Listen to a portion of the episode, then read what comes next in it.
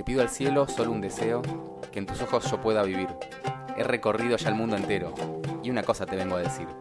Viajé de venir hasta Beirut, fui desde el norte hasta el polo sur, y no encontré ojos así como los que tienes tú. Bienvenidos a un especial de comida árabe de Picnic Podcast. ¿Cómo andan, chicos? El primero que nos va a traer issues de derechos y cosas por el estilo, probablemente. Dicen por la letra, el algoritmo lo va a encontrar. Yo ya hablé con Antonito y me dijo que está todo bien. Perfecto. Si algún día lo subimos a YouTube, YouTube sabe todo. Cae el martillo del primer flag de las tres strikes.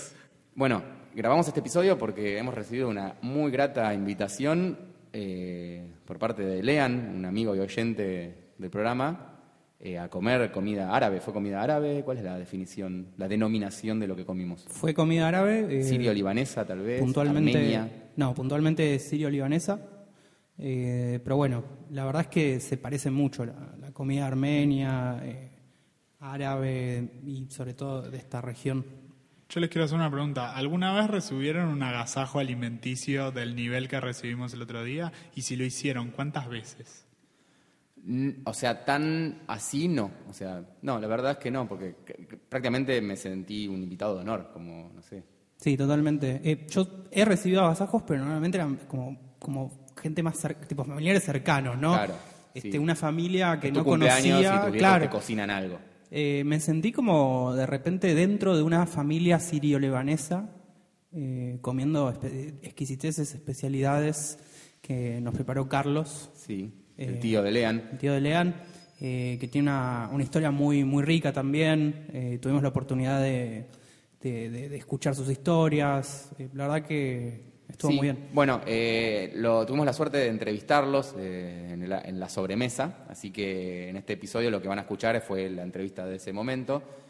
Em, Y si pifiamos fue el alcohol, también, definitivamente. totalmente. Muy importante. Y simplemente decir que fue una comida que fue como por pasos. Primero fue la, la picada árabe, se llamaba. Sí, se, se puede llamar picado, tapeo árabe. El tapeo árabe y después vino el plato fuerte como dividido en dos pasos más, creo que por un tema de cocción, pero no, comimos como... Yo todavía sigo digiriendo algunas cosas. Un montón de comida y un montón de comida rica y hecha, hecha con, con no solo con amor, que obviamente sí, pero también con, con pre- preocupación por la técnica. Sí. Que yo, yo particularmente, porque como saben que de enfermo de mierda que soy, valoro mucho. Totalmente, es verdad, es verdad eso. Está, todo estaba muy pensado. Sí, y mejorado porque Había mucho umami en el ambiente. totalmente sobrevolaba. Yo, yo me llevé eh, comino en sangre, no sé ustedes. Ah, mira, yo no sé, soy 80% que, que, cru- ¿cómo era? Quepe. Quepe crudo. Ah, sí. Me bajé media fuente. Andy como que comió quepe crudo como un dragón. De hecho, me pidió, me- yo estaba cerca del pe- quepe crudo y era, "I- Iván, dame más quepe crudo. Ok, Iván, más quepe crudo. Y fueron así tres, cuatro veces. Hasta que le pusimos la bandeja al lado de él porque ya, bueno, Y sí. se descontroló Sí, el tema. Si, si hubiera, si hubiera estado más en confianza, hubiera lamido la bandeja. Sin dudarlo. O, sea, o comer, por lo menos comer de la con- bandeja con la mano, sí, sí, sí, directo. Pero bueno, eh, no vamos a ahondar en los platos porque lo dicen en la entrevista, así que bueno, lo dejamos con la entrevista y nos vemos pronto.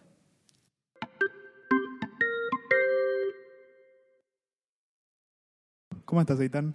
Bien, bien, la verdad que estoy muy lleno, estoy desbordado. Tengo una sobredosis de, de comida árabe.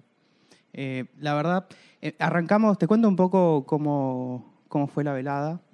Arrancamos con, con una picada árabe, un tapeo árabe, eh, compuesto por... Espera, ¿por qué no, no le preguntamos a Carlos directamente y que nos cuente un poco eh, qué platos había y vamos opinando en el medio?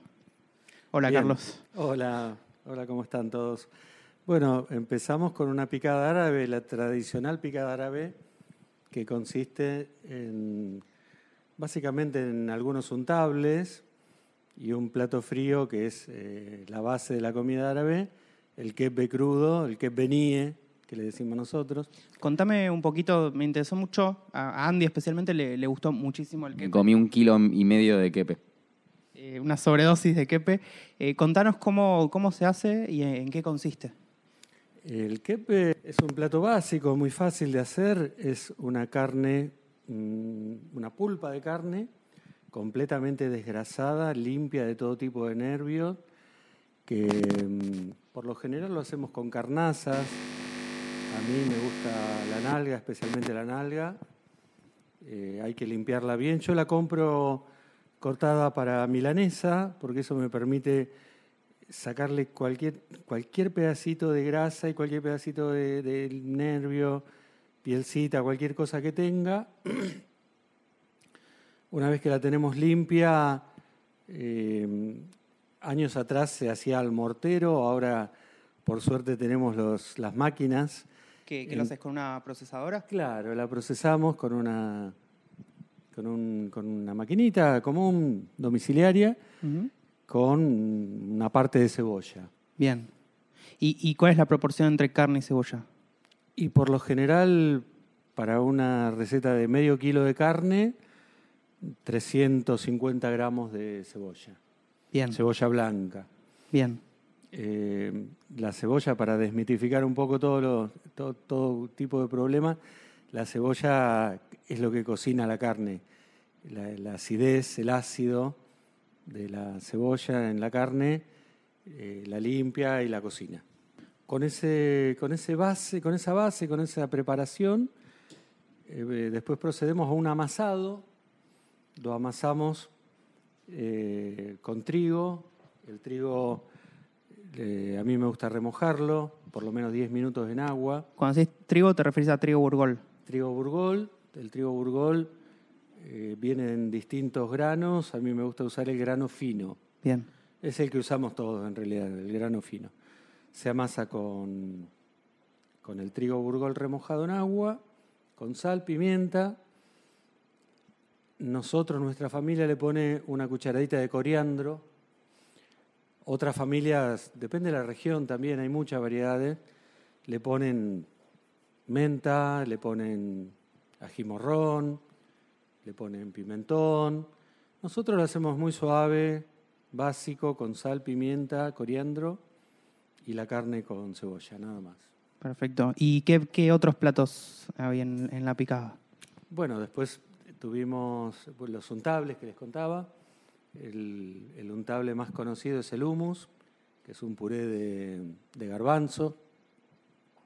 El puré de garbanzo se puede hacer de la manera más tradicional, que es remojando el garbanzo seco, dejándolo 12, 15 horas en, en agua, cambiando el agua cada tanto y luego hirviéndolo. Y si no, hay una forma más fácil que es la, la- la lata, la latita de conserva, que mm, también sale bastante bien. Bien. Y después, pasando a, a lo que fue el, pla- el plato fuerte, el plato principal, eh, ¿con, qué, ¿con qué nos sorprendiste? En, la en los platos calientes. Sí, Y después hicimos otros platos básicos también de la comida árabe, la hojita de parra, que eh, se llama yapraj, yabraj, cada uno lo llama de distintas maneras según la región, que es eh, el famoso niño envuelto de un relleno de carne y arroz, eh, envuelto por lo general en hoja de parra, pero que también se puede rellenar con otras maneras. Nosotros hicimos con tomate, hicimos con morrón, hicimos con zucchini y también lo hacen con otras hojas, con otras hojas verdes.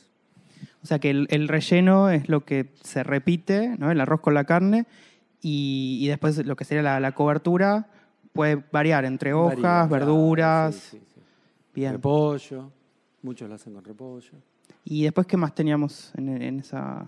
Bueno, en esa después parte. hicimos, después hicimos un, un plato muy gustoso, el maldum. El maldum es una fuente como si fuera mm, un ratatouille, por decirlo de alguna manera, un ratatouille que mm, es en una bandeja que después va a ir al horno, cuatro ingredientes, una berenjena frita o al horno, una papa, todo cortado en rodajas, una papa frita o al horno, tipo una papa española, un poquito más gruesa, una rodajita de tomate y una albóndiga de carne, eh, la base es carne, perejil y condimentos. Bien, Todo eso se, se organiza en hileras y de un ingrediente por vez se va armando. Esa va al horno con, con un juguito, con un caldito y bueno, se sirve.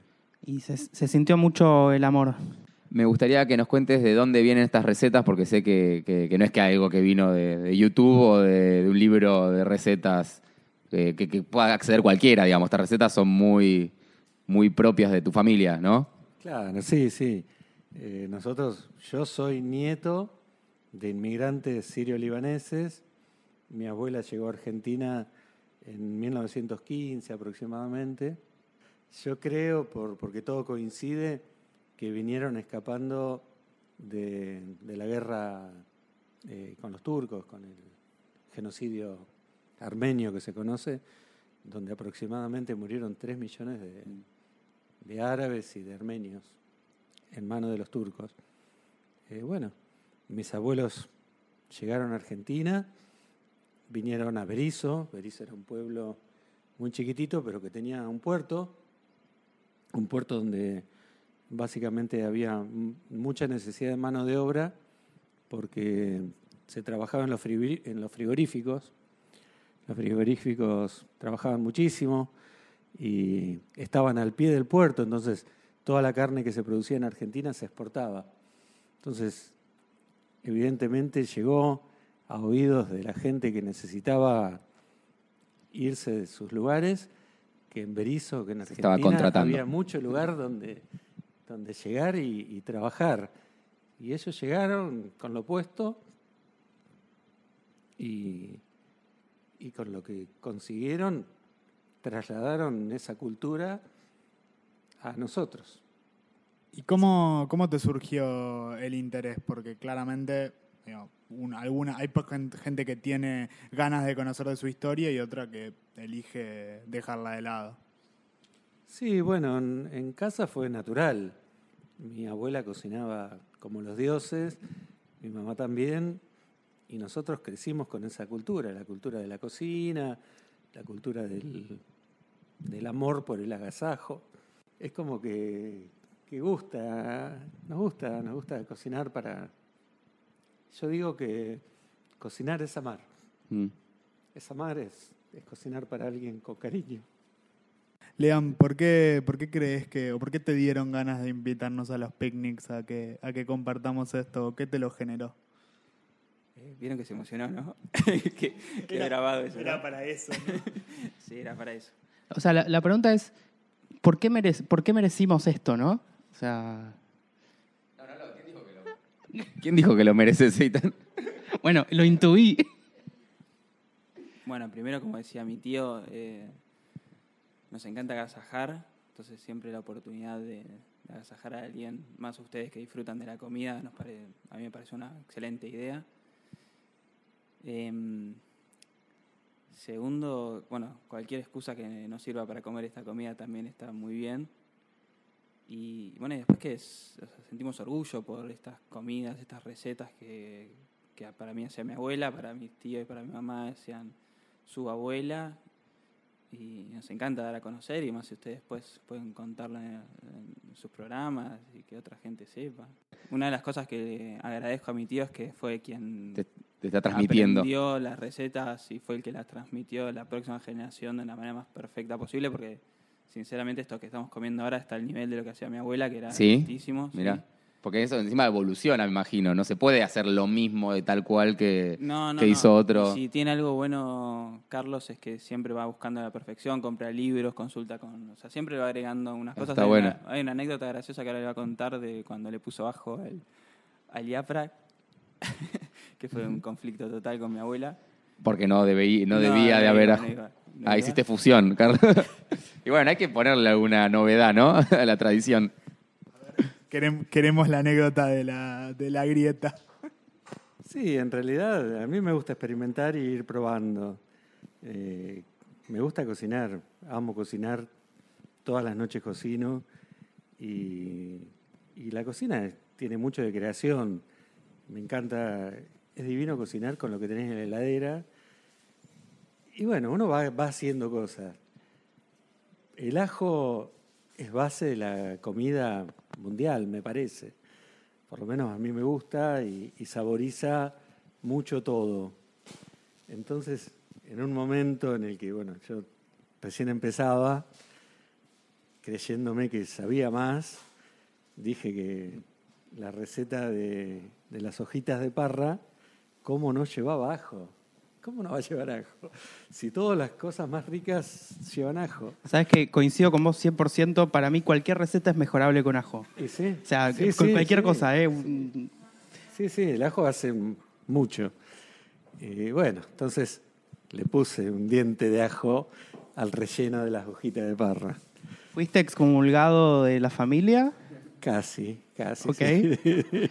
Siento que tu, La- tu herencia, eh, digamos, tuvo un peligro en ese momento. Bueno, yo estaba muy orgulloso. Mi mamá pobre ya estaba con sus años y sus problemas. Y yo estaba muy orgulloso de que venía mi mamá a comer y que yo le, le hacía las hojitas de parra que ella ya no hacía, que ya no podía hacer. Y, y con la primer bocado, el, el primer mordisco, la primera hojita de parra, se le transformó la cara, me miró mal y me dijo, esto tiene ajo, esto tiene ajo. Y bueno, sí, no llevaba ajo. Cuando lo probé, en realidad, lo que menos necesitaba era ajo.